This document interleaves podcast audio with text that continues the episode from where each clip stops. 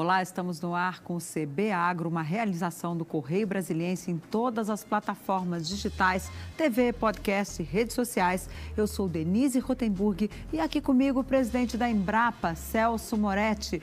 Boa tarde, doutor Celso, é um prazer recebê-lo aqui. Boa tarde, Denise. Satisfação estar aqui com você. Doutor Celso, nesse período de pandemia, um dos problemas que a gente tem, o agro também enfrentou a Covid-19. Como é que isso está sendo resolvido? Qual é a atuação da Embrapa para tentar resolver essa pandemia de forma a não afetar o campo, para as pessoas continuarem aí na produção? É. Desde que a pandemia foi decretada em 11 de março, já longínquo 11 de março, a Embrapa tomou a decisão de que seguiria é, com as suas atividades. Obviamente que nós tomamos todos os cuidados do distanciamento social dos nossos colaboradores, né? Uh, hoje, mais de 80% das nossas equipes estão em uh, distanciamento social, em, em teletrabalho. Mas, uh, via revezamento, né, nós temos unidades uhum. que têm culturas, nós temos unidades que têm animais, nós continuamos nossos trabalhos. Né? E agora, no mês de abril, né, nós completamos 47 anos e lançamos uma série de tecnologias para apoiar esse setor, que é um dos setores mais importantes da economia brasileira. Agora, fala-se muito em agricultura consciência. Né? Como é que, não consciência, mas consciência, as palavras separadas. Como é que está sendo feito isso? Vem novas produções, aí novas pesquisas? Porque a Embrapa tem sido muito importante até para aumentar a produção brasileira. Sim. O que, eu, o que eu gosto de dizer, Denise, é que a agricultura brasileira ela é movida à ciência o, um dos pilares mais sólidos da agricultura brasileira foi realmente esse desenvolvimento ao longo das últimas cinco décadas, que foi fortemente calcado na ciência. A Embrapa, as universidades, as organizações estaduais ah, deram uma contribuição significativa para que o Brasil saísse, lá na década de 70, de um país que importava alimentos para ser um dos maiores produtores ah, de alimentos, fibras e energia, um dos maiores exportadores do mundo. Então, a, Embrapa ela, ela segue ah, desenvolvendo tecnologias, dando suporte para que esse setor, né, que foi o único setor, né, quando nós tivemos os resultados do primeiro trimestre, que apresentasse um crescimento, um valor positivo de 0,6% do, do PIB. Pois é, né? A ministra até teve aqui no CB Agro outro dia, ela citou esse setor como o motor da retomada aí da economia brasileira. Agora, não só em locais onde já é farta a produção, como o sul do país e aqui o centro-oeste, mas também tem, vem alguma coisa aí para a Amazônia. Como é que está essa bioeconomia da Amazônia? Sim. Ah, a economia de base biológica ou a bioeconomia é, é, uma das prioridades que a Embrapa colocou na sua agenda no biênio 2020-2021. Se nós remontarmos né, alguns uh, anos, algumas décadas, na verdade, uh, nós tínhamos uh, lá no século XIX uma economia que era baseada no extrativismo, mudamos para uma economia baseada em energia fóssil e agora, nos últimos 20 anos, começamos com a bioeconomia, que é uma economia, como eu disse, de base biológica. A Amazônia ela é uh, um bioma riquíssimo. Né? O Brasil tem a maior biodiversidade do mundo, muito por causa da Amazônia. E o que nós defendemos é que ali possa ser feita uma exploração sustentável desses recursos naturais né, de animais, plantas e micro-organismos. Né? E tem vários exemplos. Eu cito aqui a possibilidade de identificação de uh, compostos que podem funcionar como biopesticidas, até para a gente reduzir o uso de pesticidas na agricultura ah, brasileira, nós podemos identificar ah, compostos, ah, enfim, resinas ali presentes né, na, na, Amazônia, né, na, na, na, diversidade dessa fauna, que pode contribuir para a indústria farmacêutica. Enfim, então é, a Embrapa vem desenvolvendo ao longo desses últimos anos uma agenda robusta na bioeconomia. Isso pode ajudar, inclusive, a conter o desmatamento que vem crescendo? É, na sua na, avaliação? Na nossa avaliação, uh, nós entendemos que trabalhar com a floresta em pé, né, a, a Amazônia ela tem um maior, valor em pé do que cortada. Né?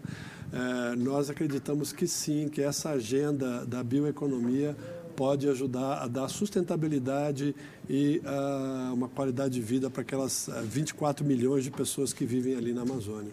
Agora, o senhor fala em agricultura movida pela ciência. Vem também, além dessas questões da Amazônia, como é que estão as pesquisas da Embrapa para as outras regiões do país? Que a gente sabe que cada região tem ali o seu talento, né? a sua vocação. Sim. É, a, a, Embrapa tem 43 centros de pesquisa é, distribuídos pelo território brasileiro, né, que vai de Boa Vista, lá 4 graus, já no hemisfério norte, até Pelotas, ah, no Rio Grande do Sul. É, nós atuamos em todos os biomas brasileiros, né, mas eu queria chamar a atenção aqui de quem nos acompanha, Denise, no CBAgro, do uh, trabalho que nós estamos fazendo do trigo tropical.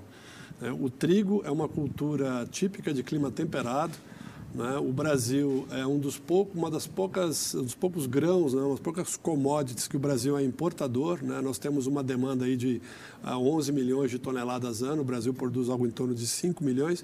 E a Embrapa desenvolveu, vem desenvolvendo ao longo desses últimos anos variedades de trigo adaptadas aos cerrados. Né? Hum. Então, assim, além de ser um trigo adaptado aos cerrados, ele tem um teor de proteína que é quase o dobro né, do trigo que é produzido em outras regiões do Brasil. De tal, de tal sorte, Denise, que uh, o Brasil hoje produz aproximadamente em 200 mil hectares do cerrado. Nós temos aproximadamente 2 milhões de hectares de trigo no Brasil. Mas só nos cerrados, a Embrapa mapeou, nós temos oportunidade de dobrar a área de trigo no Brasil. Ou seja, o Brasil pode ser autossuficiente. Isso já foi conversado com os produtores? Já existe aí alguém interessado em fazer essa produção? Sim, nós já temos uh, vários produtores aqui, inclusive no entorno do Distrito Federal, né, no PADEF, uh, que produzem o trigo, né, os materiais do BRS 404 e o BRS 264, que são dois materiais da Embrapa que estão produzindo no Triângulo Mineiro, em Goiás. E nessa semana eh, nós iniciamos os primeiros testes da produção do trigo no Ceará, né, o que é algo totalmente inusitado.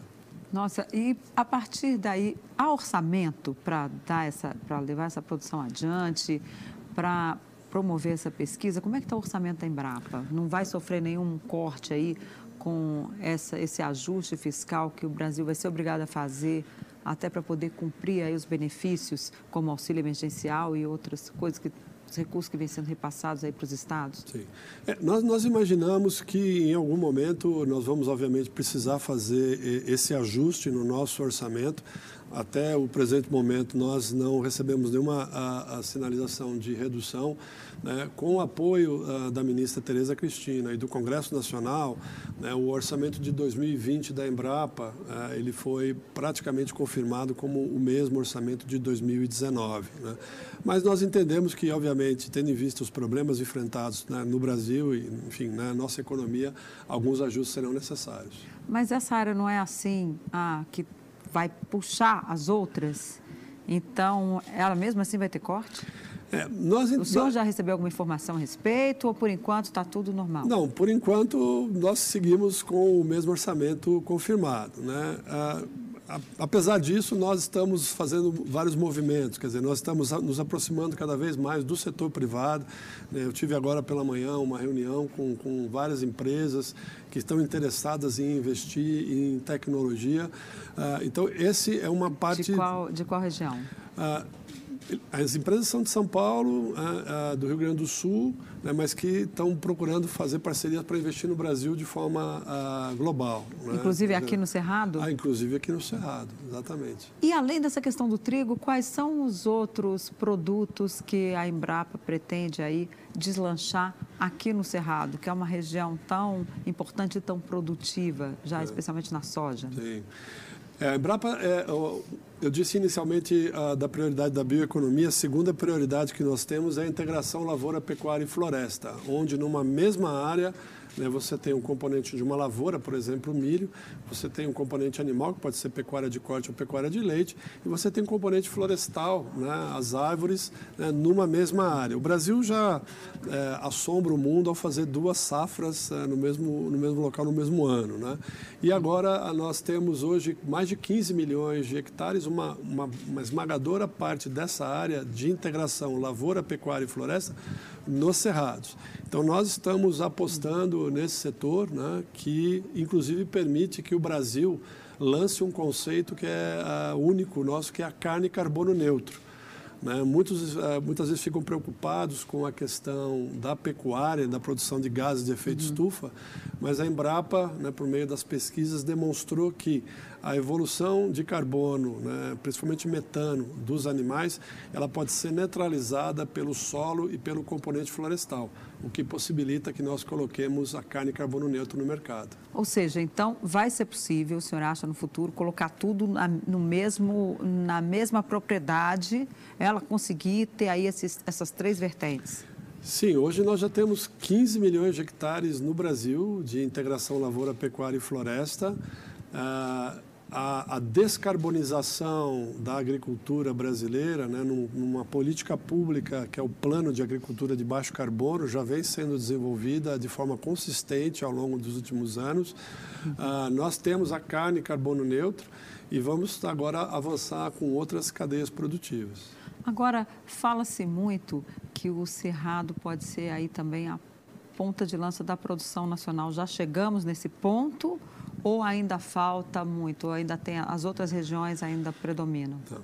Não, o Cerrado realmente com 204 milhões de hectares é uma das uh, regiões mais produtivas, uh, que mais produzem alimentos, fibras e bioenergia. Né? Só para quem uhum. nos acompanha, Denise, aqui no CBAgro, ter uma ideia, uh, esse bioma foi responsável aí por 50% da produção de cana-de-açúcar e 50% da produção de grãos do Brasil né, nesse último biênio 18-19. Então, realmente é uma região que com tecnologia foi possível se fazer a transformação. Né? Nós transformamos solos ácidos e pobres dos cerrados em terra fértil, né? com tecnologia. Então, realmente é uma região ah, que contribui muito para a segurança alimentar do brasileiro. Agora, fala-se muito também, no passado havia muita resistência aos transgênicos. Como é que está isso hoje? É, eu vejo que essa questão, Denise, ela é praticamente ultrapassada. Né? Ah, nós estamos aí há mais de 30 anos, pelo menos, entre 25 e 30 anos, consumindo alimentos que têm algum evento transgênico. Ah, foram conduzidos extensos trabalhos ah, com organismos geneticamente modificados e não em nenhum momento foi identificado qualquer malefício à saúde humana. Então, acho que essa questão ela é uma questão tá ultrapassada. totalmente superada? A questão dos transgênicos, sim. Né? E agora nós ah, estamos avançando na edição genômica, que é a terceira prioridade da Embrapa para 2020 e 2021, né? que é você, utilizando eh, tesouras ah, biotecnológicas, né? você ah, editar o genoma de animais, plantas e micro-organismos para que eles possam, uh, por exemplo, ter a tolerância seca ou ter resistência Como a pragas. Como assim? Dá um exemplo prático de um animal que já está passando por isso, por Eu exemplo. Vou dar exemplo de uma planta. Uma planta, pronto. que já, é, que já é, uma, é uma realidade que nós estamos trabalhando nos laboratórios da Embrapa em parceria com o setor privado, com a cultura da soja, né, que é a principal commodity brasileira, né, são quase 35 milhões de hectares. Nós estamos editando o genoma da soja para que ela seja tolerante à seca. Então, nós vamos poder. nós já tropicalizamos a soja, né, o que é algo que uhum. espanta o mundo também. Né? Mas nós vamos poder, inclusive, plantar esse grão em regiões que têm baixíssima disponibilidade de água. Então, essa é uma frente. E a outra é a, a tolerância da soja a um verme que dá no solo chamado nematóide, que é um problema sério no Brasil então, nós também estamos editando o genoma da soja para essa eh, resistência ou tolerância ao nematóide. E já está já tá em produção ou isso ainda é uma pesquisa por enquanto? Não, isso é uma pesquisa ainda. Nós estamos ainda na, no, nos laboratórios, nas casas de vegetação, né, que a gente imagina que de três a cinco anos possa chegar no mercado. É porque a seca é um problema grave, especialmente aqui no Centro-Oeste. Como é que, quais são os outros produtos que podem ter aí esse, essa, esse corte de genoma para ver essa resistência à seca? Sim. Olha, é, e aí é interessante a questão da seca, Denise, porque é, durante muitos anos, décadas e décadas no Brasil, nós falamos de combate à seca, né? Na verdade, você não combate a seca, você convive com a seca. Né? Então, uhum. a Embrapa ela tem um conjunto enorme de ações né, para a convivência com a seca. Desde uh, selecionar animais, principalmente pequenos ruminantes, caprinos e ovinos no, no Nordeste brasileiro. Uhum. O Brasil tem um rebanho de mais de 22 milhões de cabeças de caprinos e ovinos. Então, animais mais rústicos e mais bem adaptados uh, forrageiras, ou seja, o capim que, o, que o, esses, esse animal consome. Então, milho, né, nós temos o milho saracura, né, que é um milho adaptado a regiões de seca. Então, é, é um conjunto de, de, de projetos que busca adaptar os nossos materiais a condições de seca. E no Nordeste, como é que está? O senhor citou aí ovinos e caprinos. Vamos chegar, então, ao período em que o semiárido vai ser uma região altamente produtiva? As pessoas não vão ser mais obrigadas a deixar suas casas?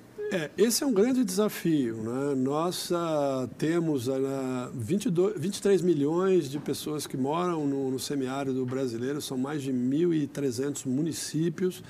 A, Embrapa ela tem sete unidades na, na no semiárido, no, na região Nordeste, mas muitas que atuam no semiárido.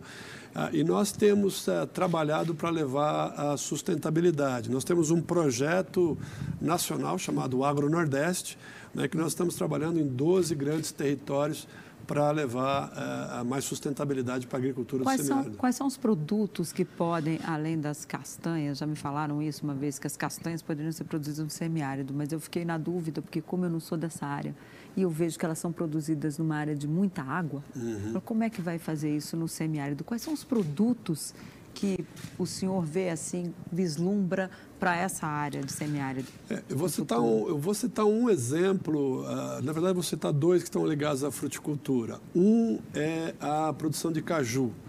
Né? Então, a, a, Embrapa ela desenvolveu recentemente uma variedade de caju que tem altíssima produtividade e resistência à seca.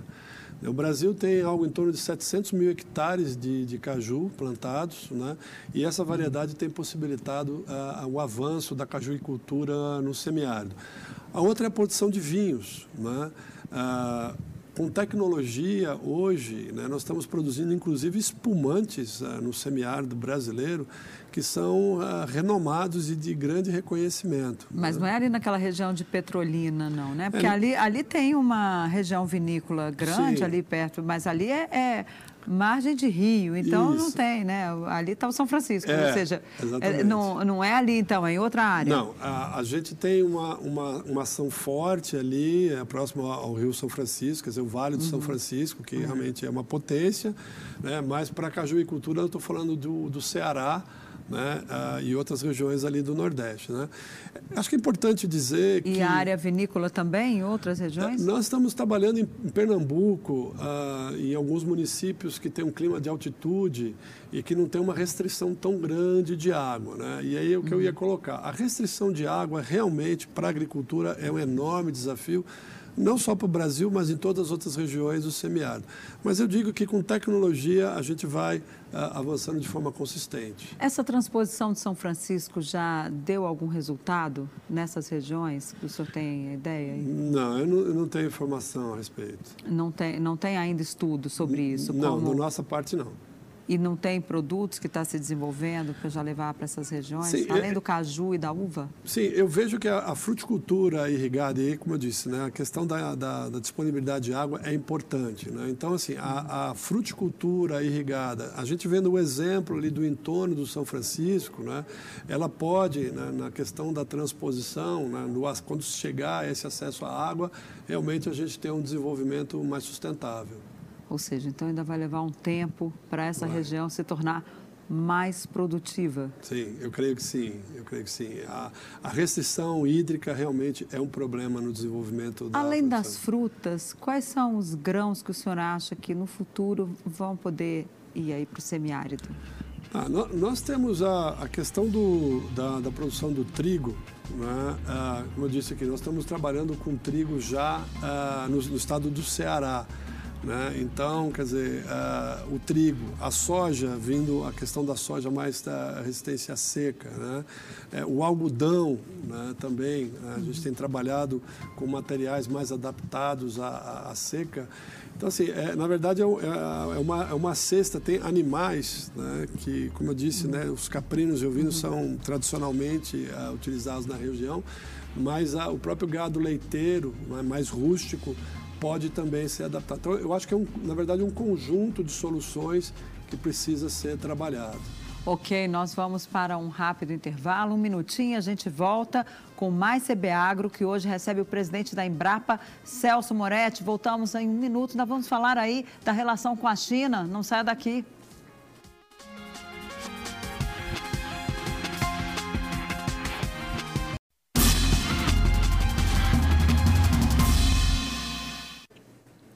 Olá, a gente volta com o CB Poder, segundo bloco, CB Agro, perdão, que recebe hoje o presidente da Embrapa, Celso Moretti.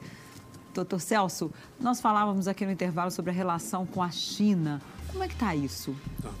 Na... Que a ministra andou conversando, conversou inclusive essa semana com o embaixador chinês, uhum. né, para poder aí tentar parar as arestas. Como é que está? Ela conseguiu? Eu creio que sim, ela é muito habilidosa. A ministra tem feito um, um trabalho espetacular de abrir novos mercados uh, para os produtos brasileiros. Né? Esse um ano e meio que ela está no gabinete, ela abriu 60 novos mercados, então isso é muito relevante. A China é o principal parceiro comercial uh, brasileiro, né? principalmente quando a gente pensa no agro. Né? Quase 70% da soja, se não um pouco mais até, é exportada para, para os chineses.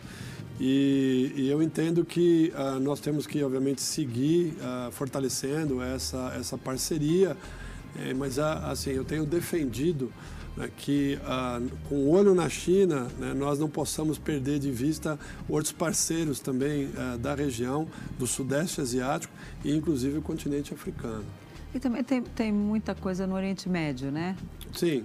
É, mercados eu... foram abertos recentemente. Exatamente. Foram, foram abertos mercados uh, uh, no Egito, para o leite, no Kuwait e para outros países ali da, da região. Eu, particularmente, estive o ano passado e agora em janeiro desse ano em, em Doha, no Catar, e depois nos Emirados Árabes Unidos. Há um grande interesse de se fortalecer parcerias com o Brasil né, sobretudo para atuar em conjunto na África. Né? Eu disse já anteriormente, em outras oportunidades, que uh, o Brasil não pode deixar de estar presente no continente africano, porque o continente africano está no meio do caminho entre o Brasil e o nosso principal cliente, que é a China. Então, nós precisamos estar presentes ali. Até como um entreposto seria o caso, não? É, eu diria mais do que isso, Denise. É, eu vejo a, a, África tem 60% das terras agricultáveis do mundo. Nós estamos falando o, a savana africana, que tem grande similaridade com o cerrado brasileiro, são 400 milhões de hectares. Obviamente que nem tudo que é feito no Cerrado pode ser transposto e adaptado para a savana africana. É, mas eu digo que a Embrapa, como o Brasil, por meio da Embrapa, é, domina a tecnologia para o ambiente tropical, e a maior parte do continente africano está no ambiente tropical, né, a Embrapa, junto com o setor privado brasileiro de genética animal, genética vegetal e de maquinário, pode ir a, ao continente africano e abrir oportunidades. Ou seja, tem um mercado aí então, né? Tem um mercado. Inclusive para pesquisa. Porque a gente ouve falar muito que a pesquisa europeia, muitas vezes ela não serve nessa área do agro, ela não serve para o Brasil por causa da questão climática. É isso mesmo? É, é isso mesmo. E, e foi por isso que os pioneiros, né, lá na, na, no início dos anos 70, né, o nosso fundador, um dos fundadores, Eliseu Alves, né, ele percebeu isso, que se o Brasil não desenvolvesse um modelo de agricultura tropical, sustentável e competitivo, né, uh, nós íamos estar numa situação muito difícil. Né, a nossa população, inclusive, se nós pegarmos de 1979 até hoje, ah, e é, calculamos o preço da cesta básica em valores ah, presentes, a cesta básica caiu 50% o seu valor nos últimos 40 e poucos anos. E isso, o nome disso é a pesquisa agropecuária que contribuiu. Ou seja, a pesquisa ela contribuiu para que o, o, trabalhador brasileiro tivesse o dobro do salário no seu bolso, né, ao reduzir o preço da cesta básica. Então, é, é por isso que ah, a, o Brasil e, e, a própria Embrapa é demandado por países né, do continente africano e outros das regiões tropicais, porque sabem que só o Brasil tem tecnologia competitiva para essa região do globo. É, dizendo até que nós já importamos um, numa época, pastagens da África que agora estamos exportando, porque elas foram geneticamente modificadas aqui, elas tiveram um aprimoramento e estão servindo até melhor lá. Como é que é isso? Isso. É, o, a maioria das nossas pastagens uh, cultivadas no Brasil, elas têm origem africana. Né? Então, a, a, Embrapa, lá na, na, década de 80, década de 90, né, nós continuamos fazendo isso. Nós fizemos expedições ao continente africano, trouxemos os materiais para o Brasil, fizemos o melhoramento genético tradicional, então não, não teve transgenia nesse caso. Uh, esses materiais se tornaram altamente produtivos e tem empresas que são parceiras da Embrapa hoje que uh, exportam de volta uh, essas sementes de pastagem para o continente africano. Quais são os outros produtos que nós podemos exportar para a África, na sua é, avaliação? Em termos é, de, de é, pesquisa mesmo. Nós, que são produtos da pesquisa, nós já fazemos isso com sementes de soja. Né? É, eu tenho advogado fortemente a questão do trigo. Né? Porque quando a, a, gente fala sobre soja, né? alguém, o pessoal que está nos acompanhando aqui no CBA, fala, ah, mas é, eu não, eu não como soja. Né? Quando você fala trigo, mas você come carne. Né?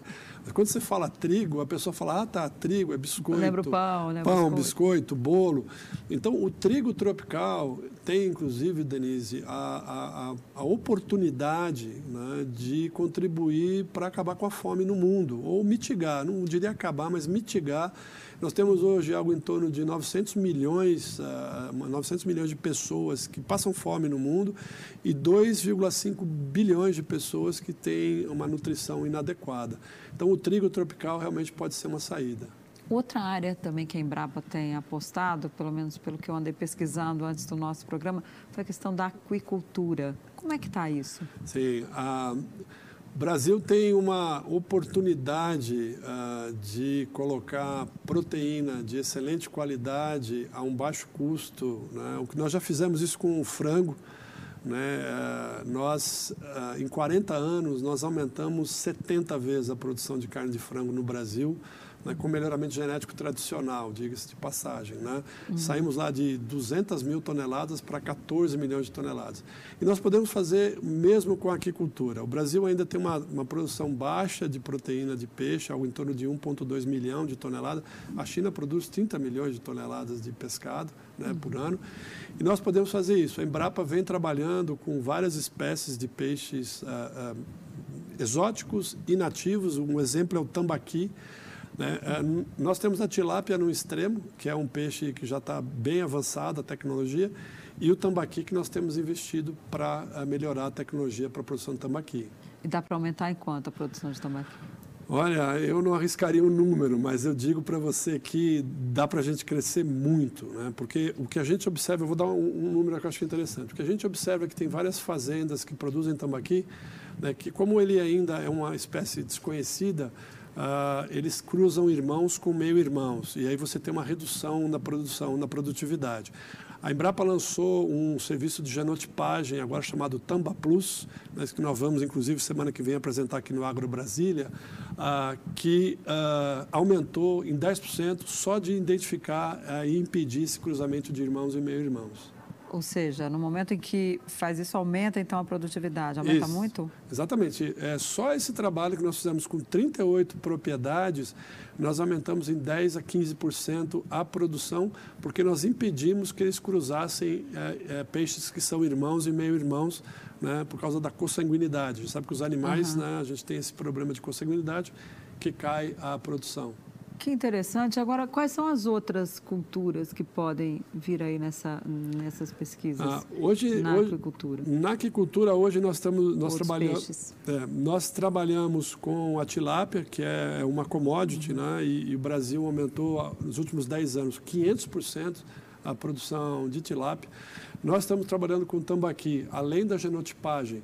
É, o tambaqui ele tem é, uma espinha em Y, e na hora, nós estamos trabalhando com melhoramento para retirar essa espinha Y e aí nós vamos poder processar o tambaqui igual a tilápia. Né? Então, isso vai dar um impulso muito grande à cadeia. Estamos trabalhando com camarão marinho, estamos trabalhando com outra espécie chamada bijupirá, né, que é um peixe também ah, conhecido, bastante conhecido no Brasil. No Nordeste, inclusive. No Nordeste, né? exatamente. Então, nós temos um centro de pesquisa em Palmas totalmente dedicado à aquicultura e à pesca. É só em Palmas, não tem no Nordeste ou tem outros pelo país? Nós temos outros. Nós temos um, um centro dedicado uh, em Palmas, mas nós temos outras 20 unidades da Embrapa que trabalham desde a parte uh, de melhoramento genético até a parte de processamento do pescado, né? passando por toda a cadeia, sanidade, nutrição, enfim, é uma, que é uma cadeia bastante intensa. Agora, isso vai ser só para o mercado interno ou também para exportação? É, a nossa ideia é dar competitividade né, para aqueles produtores que atuam ah, na cadeia do pescado, na, da aquicultura, para eles conseguirem, inclusive, alavancar e a, aportar os seus produtos no mercado externo é porque, também. Por enquanto, está muito local, né, essa questão? Por enquanto, é muito local, sim. É, eu acho que o brasileiro ele consome pouca proteína de peixe, né? nós precisamos aumentar hum. esse consumo. Ou seja, então nós ainda somos muito carnívoros, da, da, na parte de carne vermelha. É, mas nós somos o maior é produtor de carne de frango, na verdade. Né? Nossa. E está é... exportando também, né? Como é que está isso? Sim. A é... questão dos suínos também. Outro dia, é, a ministra falou que, inclusive, já está em negociações com a China até para exportar para lá, porque eles tiveram o problema da gripe suína? Isso, da peste suína africana. Da peste suína africana, Isso, que é, chegou na China. É, o ano passado, na verdade, quando você pega 2018 e 2019, a, o rebanho suíno chinês caiu em 50%. Uhum. Né? E, e, abriu uma possibilidade para nós vendermos, aumentamos em 60% a exportação de carne suína para a China. Mas já aumentou ou, aumentou, ou ah, essa é uma perspectiva? Não, aumentou em 2019. Esses são dados de 2019. O rebanho chinês de 2018 2019 caiu 50%, porque eles tiveram que sacrificar animais por causa da peste suína africana. E em 2019 nós aumentamos em 60% a exportação de carne suína para a China. Reduzimos soja, porque não tinha o rebanho daquele tamanho. Né? Agora estamos retomando a exportação de soja, né? mas aumentamos a exportação de carne suína. Nós começamos o programa falando da pandemia. A pandemia está atrapalhando as exportações ou já normalizou? Olha, os dados que nós temos de que vão até abril né, é que ainda não havia um impacto significativo nas exportações brasileiras. Né? Sim, mas também o Brasil não estava lá em cima em número de casos e número de mortes, que é, é, o que chegamos agora. É verdade. Como é que está isso? O senhor já tem alguma é, o, informação o, aí dessa... O que a gente percebe, Denise, é que uh, a pandemia ela vai trazer uma questão que eu tenho chamado dos três S's. O primeiro é o de sustentabilidade, que já estava na pauta e a gente estava, enfim, ah, acompanhando. O segundo é da sanidade uh, do rebanho. Né? Então, a questão da sanidade, a gente vê como que uhum. alguns vírus podem passar de um rebanho animal para o rebanho uh, uh, humano, para os humanos. Né? E, e, a questão da saúde, né? a saúde humana. Então, assim, esses são os três S que eu entendo que vão realmente estar tá aí no centro da agenda nos próximos anos da pós-pandemia. Mas isso já está, até o momento, esses três S's não afetaram na sua avaliação? Não, eu digo que esses três S são os três S que nós vamos precisar perseguir. Né? A questão da sustentabilidade Entendi. das cadeias, a uhum. sanidade e a saúde. Né? Então, essas são questões muito senhor, importantes. O nosso programa está acabando. Eu queria que o senhor falasse da feirinha do PADEF, que vai ter em Brasília. Ah, né? Na semana que vem, a partir de segunda-feira, começa a Agro Brasília. A Embrapa vai estar presente com 90 tecnologias, eh, vários cursos, publicações. Né? Não, não deixe de acompanhar. Feira Digital, mas nós estaremos lá. Pois é, enquanto o mundo fica digital, a gente fica também por aqui. O CB Agro fica por aqui, volta na semana que vem. Muito obrigada pela companhia. Até a próxima. Tchau.